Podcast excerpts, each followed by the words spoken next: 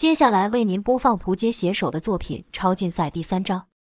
当向武解决掉那巨大的高能人时，钻石震波也快被打倒了。闪电为了保护艾丽塔、灵狐等人，只能不停地移动。至于闪烁，高能人也学乖了，并不对他发射激光。和对付震波与向武是相反，高能人对闪烁发出了追踪弹，闪烁穿越到哪，子弹就追到了。子弹来的甚是迅速，闪烁躲了几次后也没能甩掉他们。而且距离是愈来愈近。闪烁看了一下周围，心想：这下麻烦了，甩都甩不掉，怎么办？就在闪烁开启一个传送门跳进去的时候，一个追踪弹突然加速，在传送门要关闭前飞了进去。过了好一会，传送门才再度开启，闪烁从里面出来，可身上已经受了伤。看来他虽然摆脱了那枚子弹，但也付出了代价。可高能人可不会给他时间喘息，等待他的是更多的追踪弹。与此同时，闪电也受到相同的攻击。若只有他自己，闪电说不定还能引得几枚追踪弹打向高能人自己。但现在他身上抱了艾丽塔等三人，使他无法发挥极速。这时，项武刚解决掉那巨大的高能人，半空中就听他喊道：“休想！”立刻发动能力，引得那被他击倒的高能人机械碎片飞向那些追踪弹，连串爆炸声发出。项武即使将那些追踪弹给摧毁了。可那爆炸的威力也把闪烁给炸飞了去。向武又冲向抓住震波的高能人，将惯有异能的手朝抓住震波的机械手臂一砍，一阵刺耳的响声发出，机械手臂应声而断。震波一落地，立刻发动一道强烈的冲击波，就看地面突然高高的隆起，将围着钻石的高能人给抬了起来，并喊道：“闪烁！”闪烁会议开启了传送门，将原本被围住的钻石给救了出来。闪电也带着伤者到他们身边，项武则在解决了一半的高能人后，回到众人的面前。闪电道：“千钧一发，好险，我们有鸭爸在。”可话还没说完，又有许多的黑影朝他们飞来，还有不少黑色像狗一样的金属犬。它们没有眼睛、鼻子、嘴巴等器官，从头到尾都是一样的颜色，四肢则是尖锐的，如剃刀一样。闪电忍不住问道：“这又是什么鬼东西？”刚说完，那金属犬的头上就发出一道扫描光，每个人身上都有数个红点，像是被锁定了一样。闪烁也问道：“这是什么？”项武摇了摇头，说道：“我也没见过。”跟着就看几只金属狗朝他们冲过来。与此同时，高能人也发动了攻击，几人只好又各自施展能力抵挡。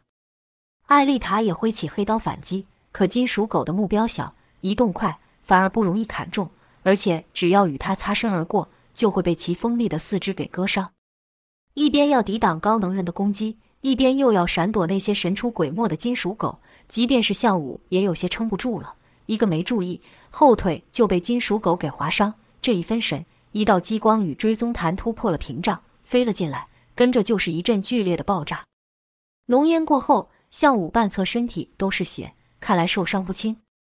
王健知道，若不是为了保护自己等人，凭项武等人的能力，要自保不是难事，便说道：“你们还是别管我们。”一边说话，王健的双手也没停，不断的朝敌人射击。向武苦笑道：“整个地球都是战场，我们又能逃到了？”王健道：“至少可以活久一点，不用陪我们死在这里。”说到这，王健瞥眼看到尼欧只是防御，并没有做出攻击，便说道：“那臭机械果然不可信。”你看他除了保护周琦和那风博士外，没帮上一点忙。要是他出手的话，战况就不一样了。他摆明想要我们死在这。艾丽塔也道：“我早怀疑他了，我看他八成是想投靠这些家伙。”说话的同时，艾丽塔削断一金属狗的脚，但因为之前受伤的关系，行动没这么灵活，伤了对方的同时，腰上也被割了一道深深的伤口。海森对尼欧道：“可以了吧？”尼欧回：“足够了。”跟着就对闪烁说道：“我需要你的能力。”闪烁道：“你没看我们都自身难保了吗？”海森道：“别浪费时间和他解释了。”尼欧还真就没再说话，直接将闪烁给拉到身边。闪烁叫道：“你要做什么？”面对尼欧，闪烁的恐惧比高能人更甚。尼欧说道：“你要带我们离开这里。”王健一听就怒了，说道：“你想要抛下我们，自己逃走？”尼欧道。我们得为下次做准备。闪烁道：“我不会听你的，你这样会把我们都给害死。”尼欧道：“是的，你们都会死，但只有这样，下次我们才有机会打败他们。”闪烁对向武求救道：“压吧！”向武此刻面对着五只金属狗跟三个高能人的攻击，砰的一下，肩膀被金属狗割了道。向武怒吼一声，抓到那金属狗，跟着就听啪啦啪啦的响声发出，向武直接将那金属狗给捏了扁。周琦见状，忍不住喊道：“撑住啊，向大哥！”向武对闪烁道：“他说的没错，你必须跟他们走。我们的胜利不在现在，而在未来。”王健与艾丽塔简直不敢相信自己的耳朵。纷纷说道：“你在胡说什么？”海森道：“你们的价值就是帮我们拖住这些家伙。”艾丽塔道：“什么？这是真的吗？”闪电也对向武问道：“你早知道这件事吗？你同意了？”向武道：“周琦和我说过，这是唯一的方法。”几人都不敢置信的看向周琦。周琦说道：“对不起，这是唯一的方法。”闪电道：“难怪那臭机械不出手帮我们。”尼欧道。我存活下来的几率不到千万分之一，但地球上的一切都会被他们摧毁，正如之前一样。为了赢得这场胜利，我必须保留能量。突然，闪烁痛叫一声，跟着就不由自主地开启传送门。原来尼欧将一个莫名的药剂打入闪烁的体内，让他的能力不受控制。闪烁叫道：“我不要走，我不要走！”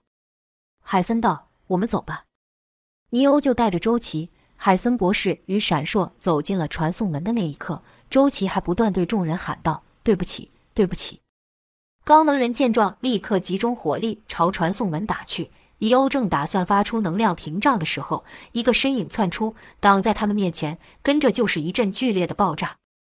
随着爆炸的烟雾散去，可看到一个人影在其中，是向武，但此时他的一手受到重创，抬不起来了。周琦难过的叫道：“向大哥！”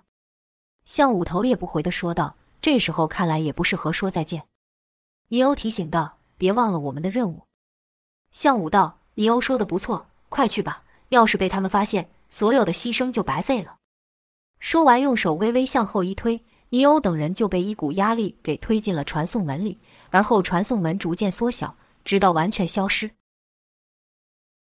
却说这场世纪大战是怎么一回事？向武同意的计划又是什么？他与震波、闪电、王健等人是否能从高能人手里存活？尼欧与海森博士、周琦和闪烁最后去了哪里？要说明这一切，需将时间拉回到四十年前。四十年前的一个深夜，一个传统的市场。虽然这时间点早就没有摊贩了，但却看到四周有不少黑衣人在警戒着。这些人还都带着武器。一位穿着黑色连身帽衣的人不疾不徐地走了进去。这人走路像猫一样，无声无息。这么多黑衣人在巡视，却没一人察觉到他的出现。一个大屋子的门前，有两个壮汉正无聊地划手机打发时间。突然间感觉到有什么东西晃过，其中一人抬头看了一下，没看到东西，骂道：“死耗子！”另一人道：“紧张什么？瞧你吓的，不就是个耗子吗？这种地方没有耗子才奇怪。”一开始说话那人道：“真搞不懂那些大人物为什么要在这种地方说事，在高级厅谈事不是才显得气派。”另一人道：“就说你头脑不好使，现在是什么时候？上次才有个不知死活的家伙想要暗杀我们老大，难道你忘了？”那人说道：“我怎么会忘？那个该死的家伙伤了我们这么多兄弟。”另一人道：“所以他们才会特别低调，在高级酒店聚会，不就摆明告诉刺客我们在哪里吗？”那人说道：“说的也是，也不知是哪个嫌命长的敢来找我们老大太岁的麻烦。”另一人道：“对了，上次那家伙的下场你听说了吗？”那人道：“不是死了吗？”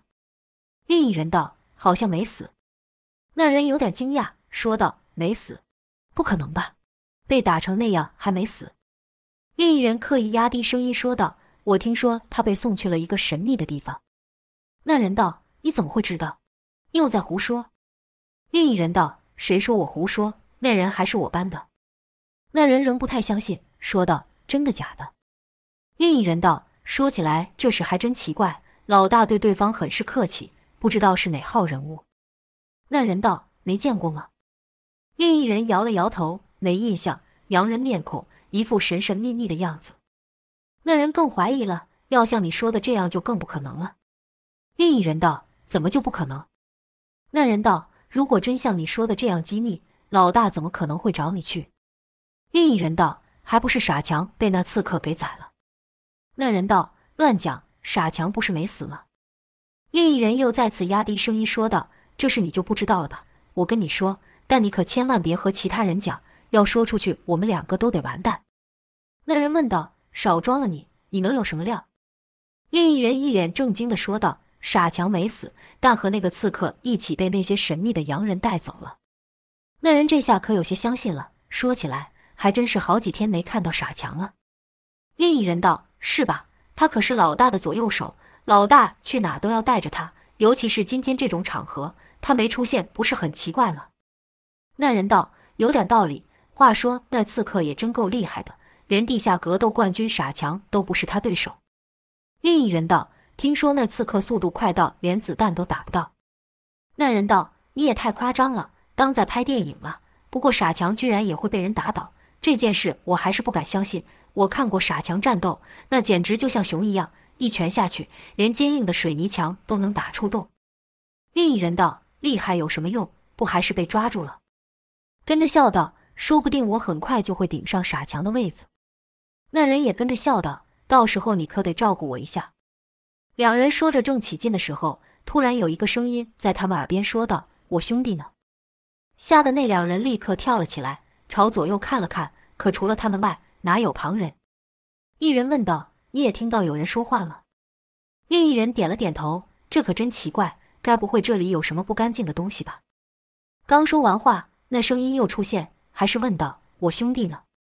这下可不只是声音了。透过上方的灯光，两人都看到有个人影在他们身后。正想大叫的时候，后颈就被神秘人给掐住。这一掐，二人居然都发不出声音来，而且整个人都被抬了起来。神秘人也不客气，两手一出力，便将这两个壮汉的头撞向墙壁，跟着又问道：“我兄弟呢？”两人赶忙摇头，发出“哎呀”的声音。神秘人说道：“我给你们机会说话，你们不老实的话，就别怪我了。”两壮汉立刻点头，跟着就感到后颈一松，被放了下来，大口吸气。其中一人想伸手去拿武器，喊道：“混账！”可这“混账”两字还没发出，武器也还没碰到，就听咔啦一声响，也不知神秘人用了什么手法，那人正面着地倒了下去，吓得另一人动也不敢动。神秘人靠近剩下的那个壮汉，壮汉这才看清楚那神秘人的脸，他的脸颊上有一道疤痕，两道粗眉如墨。双眼炯炯有神，鼻梁宽而高挺，给人一种不怒自威的感觉。壮汉吓得结巴道：“谁？谁是你兄弟？”神秘人道：“你们口中的刺客。”壮汉一听，心脏差点要停了，求饶道：“我不知道，我什么都不知道。”神秘人问道：“你刚说他被你们抓住了？”壮汉此时已经语无伦次了，只是不断的说道：“我什么都不知道，别杀我，求你别杀我。”神秘人摇了摇头。一出力，那壮汉就和先前那人一样，软软的倒了下去。神秘人喃喃道：“奇怪，凭你们几个，怎么可能会是他的对手？”解决了看门的后，神秘人直接进了屋。不远处又出现一道铁门，铁门的上方有一个方形窗口。神秘人将耳贴上门，听见里面有不少人在说话，声音虽不大，但人数似乎不少。神秘人心想：看来那些家伙都在里面了，也好。一次解决这些欺压百姓的恶吧。跟着又想，里面那群人这么怕死，肯定有后门，可不能放过一个。便将刚打倒的一个黑衣人给弄醒。迷迷糊糊间，黑衣人睁开了眼，神秘人道：“发出一声，就让你再也醒不过来。”谁不想活命？黑衣人知道自己和对方实力差距太大，只能听话。就看黑衣人点了点头。神秘人问道：“太岁在里面吗？”黑衣人点了点头。神秘人又问道：“知道其他入口吗？”这次黑衣人摇了摇头。神秘人一指压到了黑衣人背后的药穴上，稍一运气，黑衣人立刻浑身颤抖。要不是嘴巴被神秘人给捂住，肯定会发出痛叫。黑衣人此刻已经是冷汗直流，但还是一个劲的摇头。神秘人心想：这可奇怪了，这群人怎么会把自己给关在里面做什么？估计是这人不知道吧。跟着就小声对黑衣人道。那就麻烦你帮我开个门了。说完，就把黑衣人像抓仔一样轻松的抬了起来，手指始终不离黑衣人的背。黑衣人只好听话的走到铁门前，敲了暗号。就见铁门上的长方孔被打开，一个脸上有刺青的人也不说话，就这样瞪着黑衣人。黑衣人看了看神秘人，神秘人以眼神示意要他自己想办法。黑衣人硬着头皮对刺青男说道：“解决了。”刺青男这才说道：“抓到那家伙了。”黑衣人摇了摇头：“没有。”刺青男不解问道：“没有？你什么意思？”黑衣人道：“开了他几枪，但没抓到。”刺青男问道：“真是没用，那现在呢？”黑衣人道：“我们看他逃进去了。”刺青男道：“胡说八道！我一直在这里，哪有人进来？”黑衣人坚持道：“真的，我们看他跑进来后就不见了，肯定是进去了。”刺青男当然不信。当两人说话的时候，神秘人已经靠着工具将门给打开了。他让黑衣人去问刺青男，不过是要吸引对方注意而已。神秘人在一旁对黑衣人点了点头。黑衣人虽然不知道怎么回事，但心想这意思应该是会放过我了，便对刺青男道：“说的也是，这里面哪能躲人？说不定是我眼花，看错了。”刺青男道：“废话，肯定是你看错了。我一步都没离开这，怎么可能有人进来？”黑衣人道：“那我再带人去外面找。”刺青男道：“半死不活的家伙能跑多远？快去找出来！”跟着就把窗口给关上。窗口刚关上，神秘人立刻对黑衣人施力，黑衣人感到一阵晕眩，倒了下去。神秘人的动作极快，在放倒黑衣人的时候，也悄无声息地把铁门给推开了一小缝。但他不急着进去，他在等待。刺青男虽然负责守着门，但他也不可能一直贴在门上，总会稍微走动。就在他背对铁门的时候，神秘人身子一侧便溜了进来，并如影子一样紧跟在刺青男的背后。刺青男前进一步，神秘人也前进一步。刺青男身子一侧，神秘人也跟着一侧。刺青男根本没发现有人溜进来了。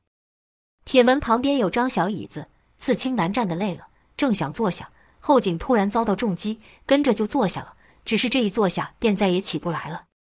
神秘人换上刺青男的衣服，并把他抬到门外，跟着就继续朝里面走去。只见里面的黑衣人比外面更多，武器也都直接拿在手上。一副如临大敌的态势，中间大圆桌上坐着五个人。神秘人略感诧异，心想：这几个水火不容的家伙怎么汇聚在一起？原来那五人是掌管这城市地下势力的老大，其中以太岁的势力最大。这些人什么坏事都做，从毒品交易、拐卖人口到威胁贿赂等等，毁在他们手上的家庭和被陷害的好人可说是不计其数，个个死有余辜。所以神秘人下手才不留情。太岁身边有两个人，是一高一矮。高的那人是浑身肌肉，矮的那人也相当结实。神秘人心想，这两个家伙估计也是从他们口中的地下格斗场选出来的。尽管对方火力强大，但猎物就在眼前，神秘人哪会退缩？就看他悄悄地走进太岁，在距离太岁还有几公尺的时候，一黑衣人拍了拍他，问道：“你在这做什么？”话一出，立刻引起了太岁与身后两保镖的注意。神秘人也不掩饰了，手一挥，一掌打到黑衣人的药穴上，黑衣人应声倒下。除了太岁外的其他四人见状，立刻喊道：“刺客，刺客又来了！干掉他，快干掉他！”可这房内都他们的人，若开火，肯定会伤到自己人，只好拿出其他武器和神秘人对抗。神秘人的身法犹如鬼魅，解决了三个对手后，眼看被逼入死角，哪知他朝墙面一蹬。居然从包围他的人头上翻过去，半空中还出手解决了两个大汉，跟着在众人之间穿梭，每经过一个就倒下一个。眼看倒下的黑衣人愈来愈多，太岁说话了，就看他放下手上的雪茄，说道：“开火！”他身后的人立刻动作，对象不只是神秘人，还把其他四个老大与他们的手下都给打倒了。神秘人也没想到太岁会突然出这一招，在强大的火力下，只能暂时藏了起来。过了一会，除了太岁的人没事外，其他四个和他作对的人都倒下了。太岁跟着喊道：“出来呀，躲什么？你不是想杀我吗？”神秘人没有说话。太岁便又道：“你和之前那刺客是一伙的吧？你们到底是谁派来的？不论对方出多少钱，我都出双倍，如何？”神秘人道：“你作恶多端。”今天就是实行正义的日子。听神秘人不领情，太岁便故意说道：“好一个正义之士，可你兄弟的下场可不够正义。”神秘人问道：“你们把他怎么了？”太岁贼笑道：“该从哪说起呢？哎呀，我得想想，我们对他做的事可多了呢。”